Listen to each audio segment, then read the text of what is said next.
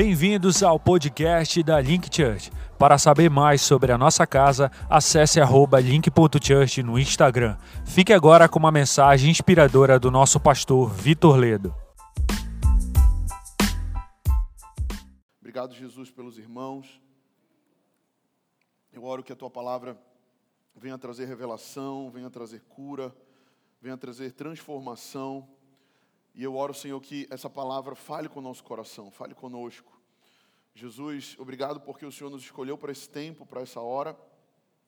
E eu sei que o Senhor tem mais para fazer nesse lugar. No nome de Jesus, nós abrimos o nosso coração. Diga comigo, Senhor Jesus, eu abro meu coração agora para receber a tua palavra. Diga assim: eu preciso ouvir tua voz.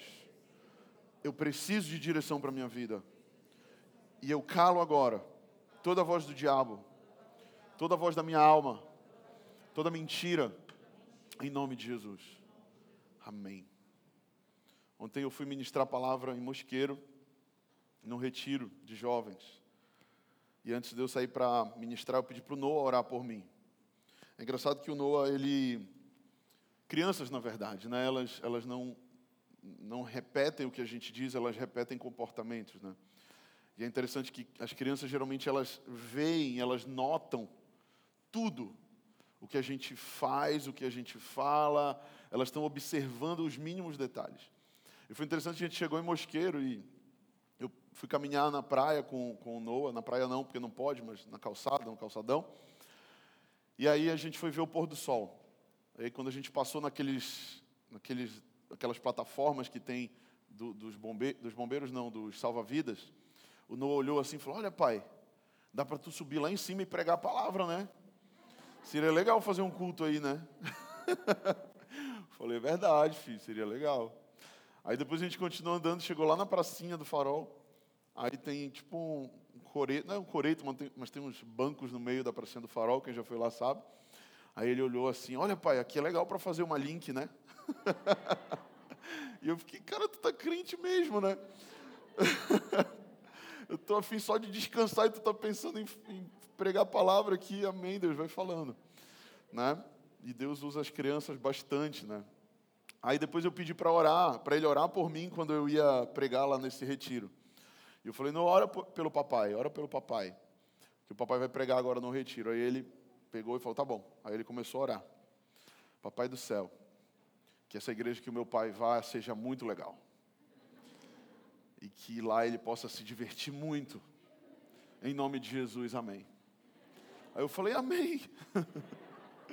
né? Então diga para a pessoa que está do seu lado, você está numa igreja muito legal. Se divirta agora na palavra de Deus. Amém? Quantos, quantos se divertem na palavra? Tem algumas pessoas que dormem na palavra. Tem outras que estão no culto, mas a cabeça delas está lá no, na morte da bezerra, ou sei lá onde. Mas tem pessoas que sentam e elas realmente comem daquilo né, elas realmente se alimentam da palavra de Deus. Né, e elas se divertem com isso. Eu sempre falo para Ana, porque ela tem essa, ela tem essa característica, né? A gente é fome de palavra. Né, eu sempre falo isso para ela, porque eu também sou assim. Eu amo ouvir a palavra de Deus. A palavra de Deus para mim ela é doce como mel.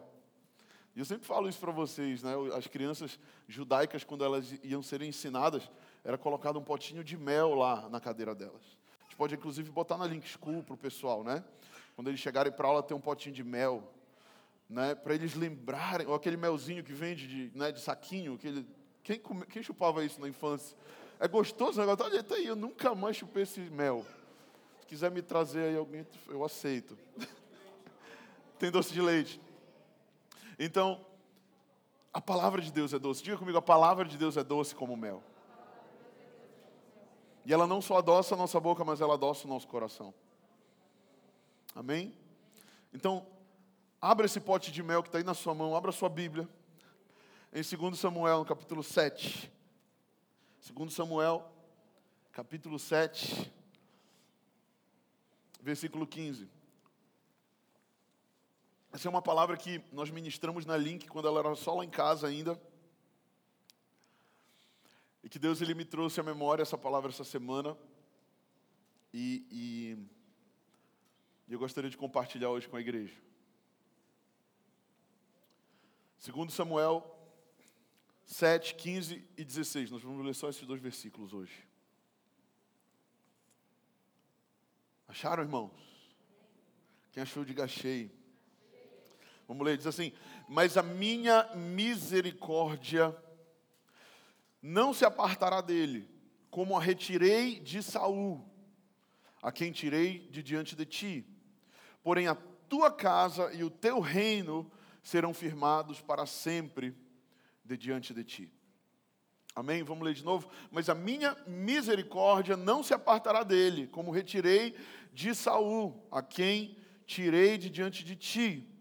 Porém, a tua casa e o teu reino serão firmados para sempre de diante de ti. Diga amém. Diga glória a Deus. O tema dessa mensagem que eu queria compartilhar com os irmãos é as qualidades da realeza. Diga comigo, as qualidades da realeza.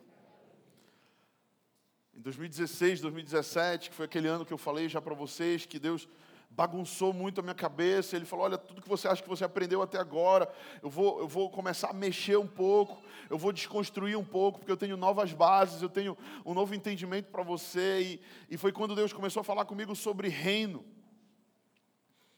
E essa palavra reino era uma palavra que ficava vindo à minha mente praticamente todos os dias. Eu comecei a estudar sobre reino, eu comprei alguns livros que falavam sobre reino, eu comecei a pesquisar na Bíblia tudo que falava sobre reino. Porque Deus começou a falar para mim que existia algo importante sobre o reino de Deus que nós, como igreja, precisamos ter revelação. Por muito tempo no Brasil tem sido pregado o evangelho da salvação. Diga comigo, o evangelho da salvação. E o evangelho da salvação, ele é um evangelho genuíno, sim, ele é genuíno, claro. Mas nós não devemos, como igreja, pregar somente o evangelho da salvação. Porque se nós pregamos só o evangelho da salvação, nós vamos pregar a salvação para alguém, aquela pessoa vai ser salva, porque a salvação é pela fé, né? Mediante Cristo Jesus. Então a pessoa ela aceita Jesus, ela é salva. Ela entrega a sua vida, ela é salva. Mas aí eu pego aquela pessoa, por exemplo, digamos que eu preguei para o Estevão, e aí ele, ele aceitou Jesus, ele se converteu a Jesus, ele se batizou. E aí no, na outra semana eu venho e eu prego de novo, olha, Jesus ele salva e tal. Aí, aí o, o Estevão ele vem de novo, ele tá, eu já entendi. Aí eu chamo ele, aí ele vem aqui comigo e eu prego para ele de novo. Jesus Cristo salva, ele fala, tá, eu já entendi eu já entreguei minha vida, eu tenho certeza da minha salvação. Inclusive, como é que eu sei se eu sou salvo ou se eu não sou salvo? É eu sentir uma paz no meu espírito, é eu ter certeza no meu espírito que eu sou salvo. Faz sentido? Então, se eu só prego o evangelho da salvação, eu vou ter pessoas que elas são salvas, mas elas não necessariamente serão discípulas de Jesus. Então Deus ele começou a falar comigo sobre a importância e a necessidade de nós falarmos do Evangelho do Reino. Diga comigo, Evangelho do Reino. Quando Jesus veio para a terra e ele começou seu ministério público, uma das primeiras palavras que ele disse foi: Arrependei-vos, porque é chegado o reino dos céus. Uma das primeiras coisas que ele disse no início do ministério dele: Arrependam-se, porque é chegado o que? O reino é chegado o reino. E se você vai ler e estudar a história de Jesus na terra, você vai ver ele falando sobre o reino de Deus. O reino de Deus, que não é comida nem bebida, mas justiça, paz e alegria no espírito. O reino de Deus que veio, que está e que virá. Por que, que eu digo isso? Porque nesses estudos que eu fui fazendo do reino, eu fui compreendendo que quando Jesus veio, o reino veio para a terra. E ele disse: arrependei-vos, porque é chegado o reino. Ou seja, o reino chegou sobre a terra quando Cristo chegou. Ele instaurou o reino dos céus na terra. E é por isso que quando ele vai orar, o Pai Nosso, ele diz: quando vocês forem orar, orem, Pai Nosso, estás no céu, seja feita a tua vontade, assim na terra como é no céu. Né? Assim na terra como é no céu. Então, a gente precisa orar para que o reino de Deus seja estabelecido na terra como ele está estabelecido no céu.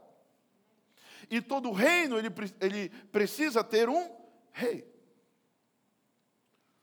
Então, o reino veio quando Jesus veio.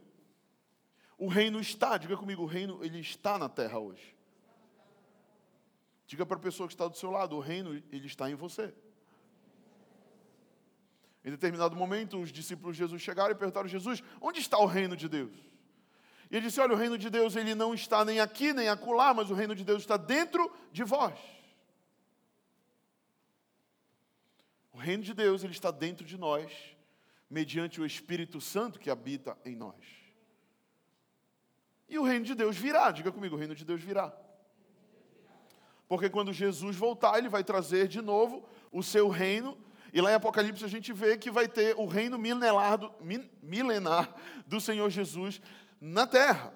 Ele vai reinar por mil anos, então ele vai trazer o reino em uma nova revelação, em uma nova proporção. E quando eu comecei a estudar sobre reino, eu fiquei um pouco bugado. Porque em alguns momentos a palavra diz que ele veio, que ele virá, e eu ficava, peraí, como é que é esse negócio? Ele vem, ele vai, ele já veio, e eu compreendi que o reino de Deus ele está nesses três tempos. O reino de Deus está no passado, o reino de Deus está no presente, e o reino de Deus também está no futuro. E Deus ele começou a falar comigo que se eu entendo que o reino de Deus está, eu preciso entender um pouco mais sobre reinado. Eu preciso entender um pouco mais sobre um rei, sobre o seu governo, sobre a sua autoridade. E então Deus começou a me levar para a história de Davi.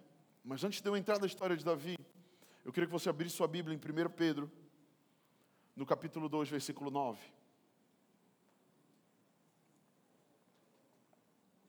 1 Pedro, capítulo 2, versículo 9.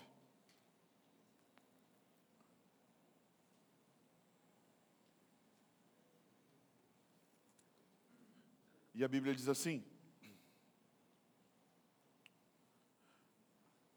Vós, porém, sois raça eleita. É a cara do pastor Lourenço esse versículo. Vós, porém, sois raça eleita, sacerdócio real, diga comigo, sacerdócio real, nação santa e povo de propriedade exclusiva, diga comigo, exclusiva, de Deus, a fim de proclamardes as virtudes daquele que vos chamou das trevas para a sua maravilhosa luz. Ele está dizendo aqui que nós somos uma raça eleita. Antes de Jesus vir, os eleitos, os escolhidos eram os judeus. Mas a Bíblia diz que os judeus o rejeitaram. Israel não o quis. Apesar de que alguns, ele fala num contexto geral, alguns se converteram e a igreja cristã, naquela época lá de Atos dos Apóstolos, era uma igreja de judeus convertidos ao cristianismo de sua maioria. Até que Pedro tem uma visão de uma mesa e ele começa a pregar para os gentios. E Paulo é chamado por Deus para ser o apóstolo dos gentios. Os gentios são todos aqueles que não têm o nascimento judeu. Você está entendendo isso? Ou seja, nós. Ou a não ser que tenha alguém aqui que seja de descendência, judaica. Mas os que não têm descendência judaica são gentios. E nesse momento, Pedro, ele está escrevendo justamente essa carta dizendo: olha, agora eu tenho essa revelação de que Jesus não veio só para os judeus, ele veio para vocês que são uma raça eleita. Vocês que foram escolhidos, elegidos, vocês que foram perfilhados, e quando Paulo fala sobre perfilhamento, ele não está falando somente, ou melhor, quando Paulo fala sobre adoção, ele não está falando somente você ser adotado por Deus, no, no, sentido de Deus foi lá no orfanato e pegou você e te fez um, um, um filho adotivo. Não, a palavra original, lá quando Paulo fala sobre adoção, é filiação, é perfilhamento. E ser perfilhado é maior, é mais profundo do que ser adotado. Então, quando Deus ele nos faz uma raça eleita, Ele está nos escolhendo não para nós sermos somente filhos adotivos, mas Ele está nos escolhendo para nós sermos agora filhos perfilhados, filhos que têm agora o nome, o sobrenome do Senhor, a herança do Senhor agora, ela é totalmente nossa. É isso que a Bíblia está dizendo. E eu creio que Ele nos escolhe para nós sermos essa raça eleita. Ele nos escolhe para nós sermos também sacerdócio real. Diga comigo, sacerdócio real. E quando a gente vai ler um pouco o Antigo Testamento, a gente vai estudar um pouco é, é, Levíticos lá, que é um livro escrito para os levitas, que eram os sacerdotes, os descendentes de Arão, aqueles caras que cuidavam do templo, da parte religiosa, a gente enxerga algo interessante. E eu estou lendo o livro de Levítico, inclusive, estou terminando. Na minha leitura bíblica anual, espero que você esteja também lendo a Bíblia anualmente. E a gente vê que aqueles sacerdotes daquela época, eles não eram somente aqueles homens que cuidavam da parte religiosa, como a gente pensa. Né? A gente vê quando alguém estava com lepra, lá em Levítico é muito claro: se alguém tiver com alguma doença de pele, leve ao sacerdote e o sacerdote vai avaliar. E ele vai ter um processo lá de X dias, depois ele vai ver e vai liberar o cara para voltar para a sociedade ou não. E é por isso que a gente vê lá na frente Jesus, quando cura os, os dez leprosos, né? a gente vê ele mandando eles irem aonde? Lá com os sacerdotes, para quê? Para cumprir a lei, porque Jesus não veio para quebrar a lei, ele veio para cumpri-la. Amém? Ele disse: Olha, nem um tio, nem uma vírgula vai passar da minha palavra. Tudo passará, mas a palavra do Senhor permanecerá. Então, a gente precisa, onde é que eu quero chegar com isso? É que os sacerdotes, eles não faziam somente o trabalho religioso. Eles também agiam ali como médicos. Eles avaliavam a pele e eles diziam: olha, ou você é, é, vai poder voltar para o convívio ou não, essa doença é contagiosa, você precisa ir para um lugar onde lá você vai ter que ficar. A gente vê também os sacerdotes sendo aqueles caras que eles preparavam o sacrifício e uma parte era sacrificada a Deus e uma parte eles precisavam preparar para o seu próprio mantimento. Então, eles também eram tipo, um tipo de cozinheiros. Faz sentido isso? E a gente vai vendo os sacerdotes tendo muitas outras atribuições além da religiosa. E por que, que eu estou te falando isso? Porque nós crescemos num contexto, e aqui eu quero falar diretamente para você, eu estava lançando base para isso. Nós crescemos num contexto onde nós somos ensinados que Deus ele está lá na igreja, que as coisas da igreja elas são santas, que as coisas da igreja elas são é, é, é, é, sagradas, obrigado. As coisas da igreja são é, mais elevadas do que as coisas que eu faço fora da igreja. Mas quando Deus me trouxe a revelação sobre reino, Ele me trouxe a revelação de que o reino de Deus ele não se pauta só na igreja. A igreja ela faz parte do reino de Deus. Diga comigo, a igreja, ela faz parte do reino. Mas o reino, ele é mais abrangente. O reino, ele está ele, ele tá em todos os lugares, porque aonde eu estou, o reino está. Porque Jesus disse, o reino de Deus não está nem ali nem acolá, o reino de Deus está dentro de vós. E eu lembro uma vez que nós tínhamos base é, é, católica, eu e minha família, quando eu era adolescente, eu lembro que quando eu era bem garoto, eu fui na missa uma vez. Eu entrei na missa. E aí eu entrei na igreja, na verdade, e um primo meu chegou. Aí eu falei um palavrão lá na igreja. Aí um primo meu me cutucou e falou: Ei, aqui tu não pode falar isso, cara. Só lá fora. Né? E aí o que, que eu entendi naquele momento? Ah, não, então aqui é sagrado, lá fora está liberado. Né? aqui eu não posso, tá bom. Então, uma vez por semana eu vou lá na igreja participo daquele ritual. Oh Deus, obrigado. Né? E aí eu saio e a minha vida segue como se nada tivesse acontecendo. E quantas vezes a gente até se converte ao cristianismo, se batiza na, na igreja evangélica, vamos ser mais claros. Mas a gente permanece com aquela mentalidade. O que é sagrado está lá, lá fora, não.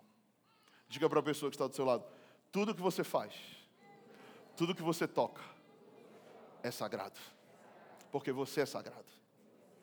A Bíblia diz: Deus não habita mais em templos feitos por mãos humanas, mas Ele agora habita em mim e em você.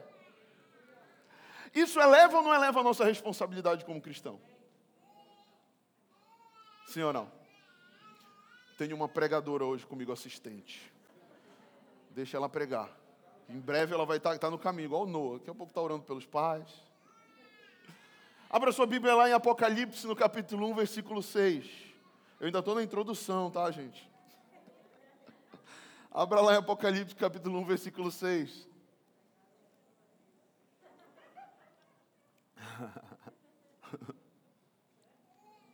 Não sei se eu vou conseguir entrar nessa palavra hoje. Apocalipse capítulo 1, verso 6 diz: E, e nos constituiu o quê? Como é que está aí na tua Bíblia? O quê? Reino e sacerdotes para o Senhor Deus e Pai. A Ele a glória e o domínio pelos séculos dos séculos. Amém. Diga para a pessoa que está do seu lado: você é reino e você é sacerdócio. Amém, meus irmãos? Então não é sobre eu estar na Link Church, ou eu vir ao culto, eu participar do culto, não. Tudo o que eu faço na minha vida é um culto ao Senhor. O meu trabalho é um culto ao Senhor. A forma como eu crio meus filhos é um culto ao Senhor. A forma como eu trato a minha esposa é um culto ao Senhor. A forma como eu dirijo o meu carro e eu sou cortês com os outros carros é um culto ao Senhor. Amém? Faz sentido o que eu estou falando? Paulo diz: quer comais, quer bebais, ou façais qualquer outra coisa, faça para a glória de Deus. Gente, deixa eu falar para você, quando essa chave vira, e essa chave virou na minha vida, a nossa vida muda. A gente passa a encarar a vida de uma forma totalmente diferente. A gente passa a encarar a vida de uma forma que, cara, tudo que eu faço, eu faço para Deus, então tudo que eu faço, eu tenho que fazer de forma excelente. E quando a gente vai estudar a história do cristianismo, a gente vai ver que as, as, sociedades que mais prosperaram, as sociedades que mais cresceram, as sociedades que eram mais excelentes eram aquelas que tinham base cristã. Por quê? Porque entenderam que tudo o que faziam, faziam para a glória de Deus. Mas quando a gente cresce com uma, uma mentalidade errada, a gente se torna religioso domingueiro. Que a gente vai lá no culto, ah, eu recebi minha bênção, pronto, agora eu vou viver minha vida como se nada existisse, como se Deus não existisse, como se nada fizesse diferença. Mas quando eu entendo isso, eu vou muito mais profundo. E uma pessoa que me ajudou muito a entender isso alguns anos atrás, quando Deus estava falando comigo sobre reino, pastora. Lembra aquela live que nós fizemos na época que nós éramos do Tenoné ainda? Eu convidei o pastor Josué e nós falamos exatamente sobre isso lá na minha casa. E eu me lembro que ele contou uma história que marcou a minha vida também. Ele falou assim, naquela live, ele disse que na, na igreja primitiva, quando eles começaram a entender que tudo que eles faziam era para Deus, quando um artesão ele ia fazer uma mesa, ele fazia a mesa, é, é, ele lixava a mesa toda por cima, ele pintava a mesa toda por cima. Aí ele virava, ele pintava, ele lixava ela toda por baixo. Ele pintava ela toda por baixo. E algumas pessoas perguntavam: por que, você está pintando embaixo da mesa e ninguém vai ver? E aí sabe o que ele dizia? Porque eu não estou pintando para você, eu estou pintando para o Senhor. Você entende isso? Inclusive, essa semana eu estava assistindo um, um, um, como é que chama? Um programa de televisão, coisa que eu não fazia há muito tempo. Eu fiz 10 anos com a Maíra, a gente foi para um hotel e passou uns dias lá, e aí uma hora eu peguei e comecei a zapear a televisão, coisa que eu não fazia há muito tempo. Glória a Deus. E aí eu comecei a zapear a televisão por um curto espaço de tempo, graças a Deus. E aí, quem entendeu a piada entendeu, quem não entendeu, não entendeu. E aí, eu zapeando lá, caiu num, num, num programa chamado Trato Feito, na History Channel. Quem já assistiu?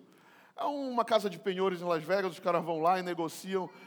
E eu já fui comerciante, já fui empresário, então eu gosto de negociar. Quando eu vou comprar alguma coisa, eu nunca pago o preço cheio. Eu sempre falo, não, vai dar um desconto aí e tal. Alguns dizem que eu tenho raiz judaica e tal, porque dizem que os judeus eles têm isso, né? os árabes também, enfim. Whatever. Eu acho que eu não tenho raiz nenhuma dessa, mas tá. Eu gosto de negociar. E aí eu fiquei assistindo lá. Inclusive, os, os, irmãos que trabalham na igreja, eu vou negociando. Eles, tem uns irmãos que pegam no meu pé, pastor, o senhor não é mais empresário, para de chorar, preço. Paga logo, o senhor é pastor agora. Eu é mesmo, pode crer, vou, vamos pagar. O meu tesoureiro sempre pega no meu pé, inclusive essa semana ele pegou. e aí, gente, voltando aqui, assistindo lá o programa de televisão, o cara chegou com uma, uma mesa, exatamente, eu lembrei disso, porque ele chegou com uma mesa, ele avaliou a mesa e tal. Aí o que, que ele fez? Ele virou a mesa para olhar embaixo da mesa para ver a, se, se, os detalhes, porque os detalhes falam da antiguidade, do tempo em que aquele material foi feito. Aí ele começa a olhar embaixo e fala: olha, essa mesa ela não é tão antiga quanto você acha. Justamente porque por fora ela aparenta uma coisa, mas olha embaixo. Embaixo tem prego aparente, esse prego aqui ele já é meio novo e tal. Então, por que eu estou falando isso para você? Porque quando nós compreendemos que tudo que nós fazemos, nós fazemos para o Senhor, nós ressignificamos tudo que nós fazemos. Amém, meus irmãos? E Davi foi esse cara, e eu vou ser breve aqui na história de Davi. O que eu amo na história de Davi é que Davi é esse cara que ele entendeu princípios que nós não entendemos. Entenda uma coisa, Davi ele não foi rei desde a sua infância, ou ele não era príncipe. Ele não foi escolhido para reinar, quando eu digo não foi escolhido, melhor dizendo, ele não nasceu de uma linhagem, né? Que tinha sido escolhida, como por exemplo, Saul foi escolhido para ser rei, e consequentemente os filhos de Saul seriam rei. E ele não era descendente de Saul. Então ele era um cara comum como eu e você. Ele era uma pessoa comum como nós. Né? O que, mas o que nós precisamos entender é que Davi, ele não era rei de título, mas ele tinha um coração de rei. E é isso que eu quero que você entenda hoje aqui. Eu joguei todo esse pano de fundo aqui dessa mensagem para que você entenda que existem algumas qualidades de reis que nós precisamos ter essas qualidades no nosso coração, não fora de nós. Porque nós servimos um rei. Jesus Cristo, ele é o rei dos reis. A Bíblia diz que quando ele voltar, todo joelho se dobrará e toda língua confessará que Ele é o Senhor, o Rei de todos. Então, Ele é o Rei, Ele está sentado à direita de Deus Pai Todo-Poderoso, Ele está lá sentado no trono de Deus, junto com Deus. Amém? Então a gente precisa entender isso, que por Ele ser um Rei, nós também somos escolhidos para sermos sacerdócio real, para sermos reino e sacerdotes. E para isso nós precisamos ter coração de reis. Só que muitas vezes, nesse processo de reinado e de falar de reinado, muitas pessoas entendem isso errado.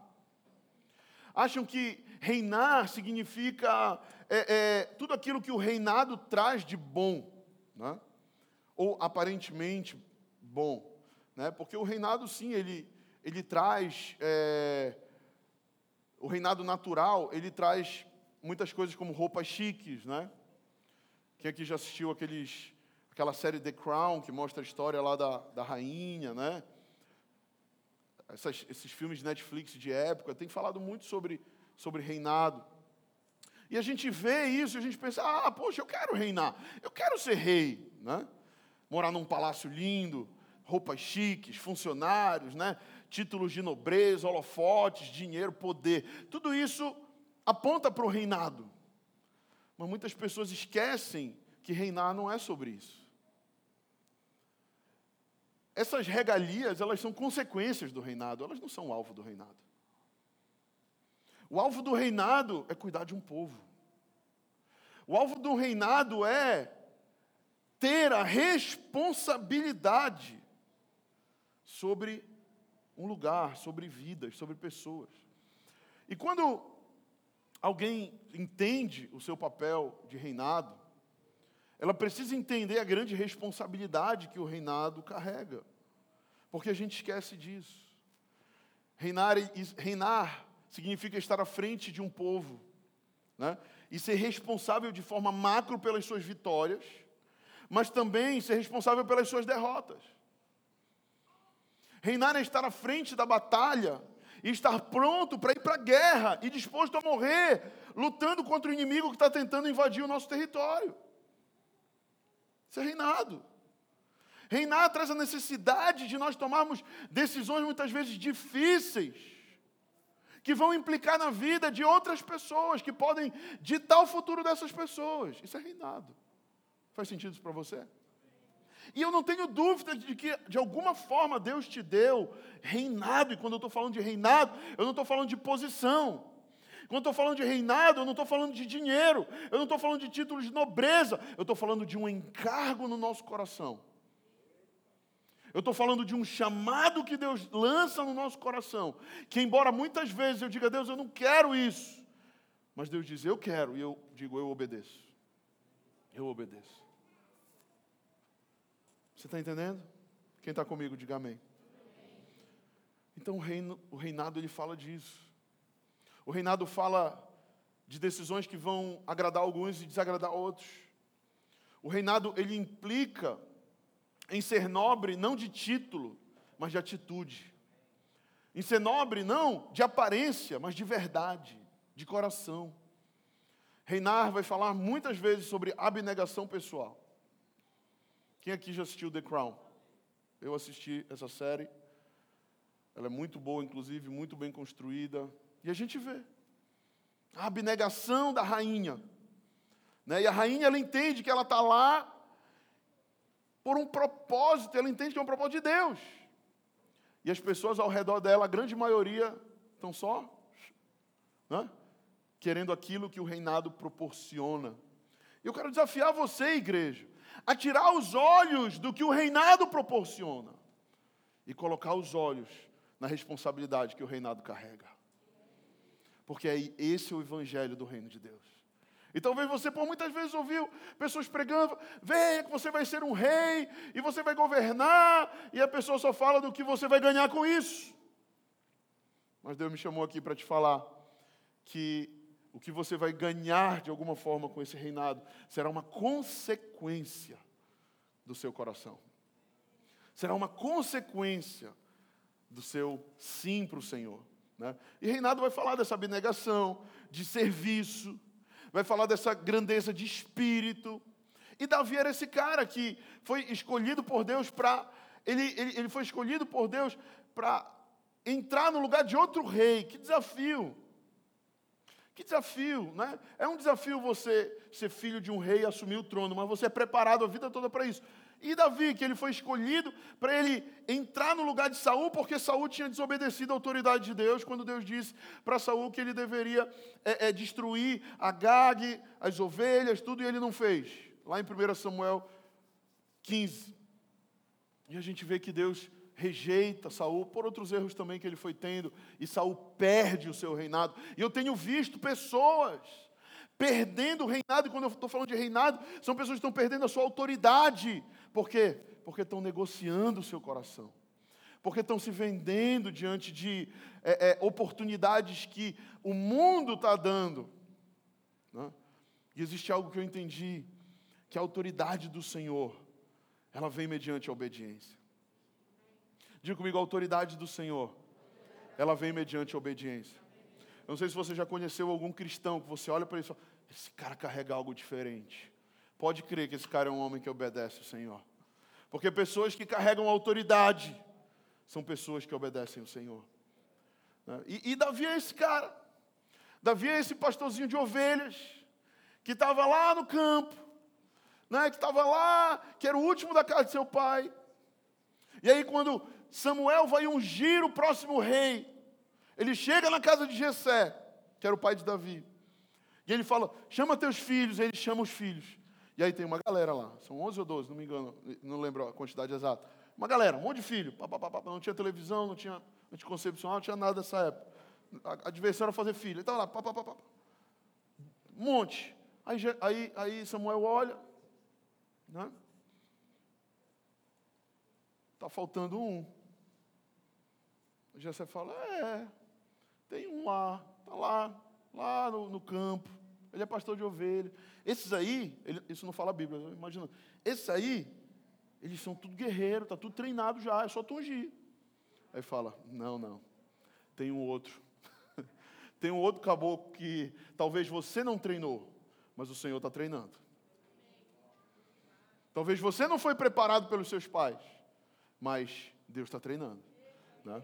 Talvez você não teve aquela educação ou aquele lugar que você achava que você ia ter, mas Deus te preparou. E quando chega a hora certa, Deus chama, manda ele vir. Aí ele vem. E Deus unge a vida dele. E do momento que Deus unge a vida de alguém, meu irmão, podem homens tentar parar, podem pessoas tentar é, é, calar, podem outros botar mordaço na boca dele, meu irmão, não tem jeito. Quando Deus escolhe alguém e unge alguém, ele vai cumprir o seu propósito. Amém? E eu quero te falar, Deus ele escolheu você para isso. Para você ser esse reino e sacerdócio do Senhor, como Davi foi. Mas Davi tinha algumas qualidades da realeza, que eu vou só citar hoje, e que na semana que vem a gente continua essa mensagem. Essa é uma palavra para uma série, né? Sou teu discípulo, pastor Lourenço. Claro. Dez anos te ouvindo. Tem que fazer igual agora. gente, a gente está rindo porque toda vez no final do culto eu chegava o pastor Pai, seja mais sucinto na palavra, pai. O senhor está demorando muito na introdução. Foram dez anos meu pegando no pé dele e agora eu estou fazendo igual. Mas ainda bem que, enfim, não é nada dos piores, né? Amém, irmãos. Então, na semana que vem eu vou discorrer mais sobre as qualidades da realeza com os irmãos. Quantos estão sendo abençoados por essa mensagem? Amém. Eu não vou correr muito aqui, senão vocês vão embora e não vão aprender. Então eu realmente quero que vocês aprendam. Na semana que vem a gente vai entrar nessas, nessas qualidades aqui da realeza mais profundamente. Mas elas são, eu vou só citar hoje para vocês. Reis não devem se preocupar com o que homens dizem. Diga comigo, reis não devem se preocupar com o que homens dizem, mas sim com o que Deus diz. Essa é a primeira, tá? Eu vou explicar semana que vem. Não vai sair por aí falando, ah, não estou nem aí para que tu fala e tal. Eu explico semana que vem. Segundo, não entenda errado, irmão. Segundo, reis precisam ter clareza da sua identidade e do seu propósito. Amém? Diga comigo, eu preciso ter clareza da minha identidade e do meu propósito. Tem pessoas que estão perdidas porque, primeiro, não sabem quem são e, segundo, não sabem o que estão fazendo aqui na terra. Para quem não sabe quem é e não sabe o que está fazendo, qualquer coisa serve. Sim ou não? E se você não ouve de Deus quem você é, alguém vai dizer aí fora quem você é e você vai acreditar. Então, na semana que vem, a gente vai entrar mais sobre isso aqui. Terceiro lugar, reis não podem se esquecer a sua origem. Diga comigo, reis não podem esquecer a sua origem. E na semana que vem eu vou entrar aqui passo a passo na história de Davi, sobre algumas situações que ele passou e que mostram cada um desses tópicos no nome de Jesus. Amém, meus irmãos? Quantos foram abençoados por essa introdução? Então dê um glória a Deus, dê uma salva de palmas para Jesus e fique de pé no nome de Jesus. Eu quero orar com vocês. Aleluia. Aleluia. Os irmãos, eu acho que estavam querendo mais palavra. o pessoal está com fome. Amém. Quantos queriam mais da palavra? Então, semana que vem eu te espero aqui, firmes e fortes. E na outra semana nós vamos começar uma série de mensagens sobre relacionamento amoroso. Eu estou empolgado porque eu fiz 10 anos de casado. A gente vai lançar um mini documentário no YouTube negócio está bacana.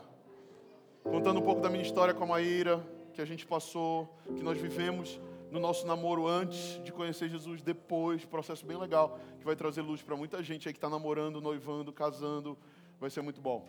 Vai ser muito bom. Amém? Então, na semana que vem a gente termina essa mensagem e na outra a gente começa essa série de mensagens aí, que a gente vai pregar juntos, inclusive eu e Maíra. A gente vai pregar juntos uma, depois eu prego uma sozinho, ela prega uma sozinha, depois a gente encerra junto de novo. Amém? Feche seus olhos, coloque a mão no seu coração. Eu gostaria de orar por você. Senhor, muito obrigado por essa manhã, na tua presença. Jesus, muito obrigado por esse culto tão divertido, tão agradável. Pai, obrigado pela simplicidade que o Senhor carrega e que nos alcançou. Jesus, eu oro que o Senhor abençoe cada pessoa aqui presente. O Senhor sabe das lutas de cada um, o Senhor sabe os pensamentos de cada um e eu oro que o Senhor venha sondar os nossos corações. Sonda os nossos corações, sonda a nossa vida e revela palavras no nosso íntimo Fala conosco durante essa semana, nas nossas orações, nos nossos tempos a sós contigo, no nosso tempo de leitura bíblica. Eu oro no nome de Jesus, nos ensina a disciplina espiritual, a disciplina cristã, nos leva a uma maturidade esse ano, a uma profundidade maior esse ano. Que a tua palavra que o Senhor lançou sobre essa igreja, que o ano de 2021 é o ano da profundidade, que se cumpra no nosso meio. Pai, eu te agradeço em nome de Jesus, por cada pessoa que nos assiste online. Eu abençoo a casa de cada um, a vida de cada um, e abençoo cada irmão que está aqui. Em nome de Jesus, todos digam amém.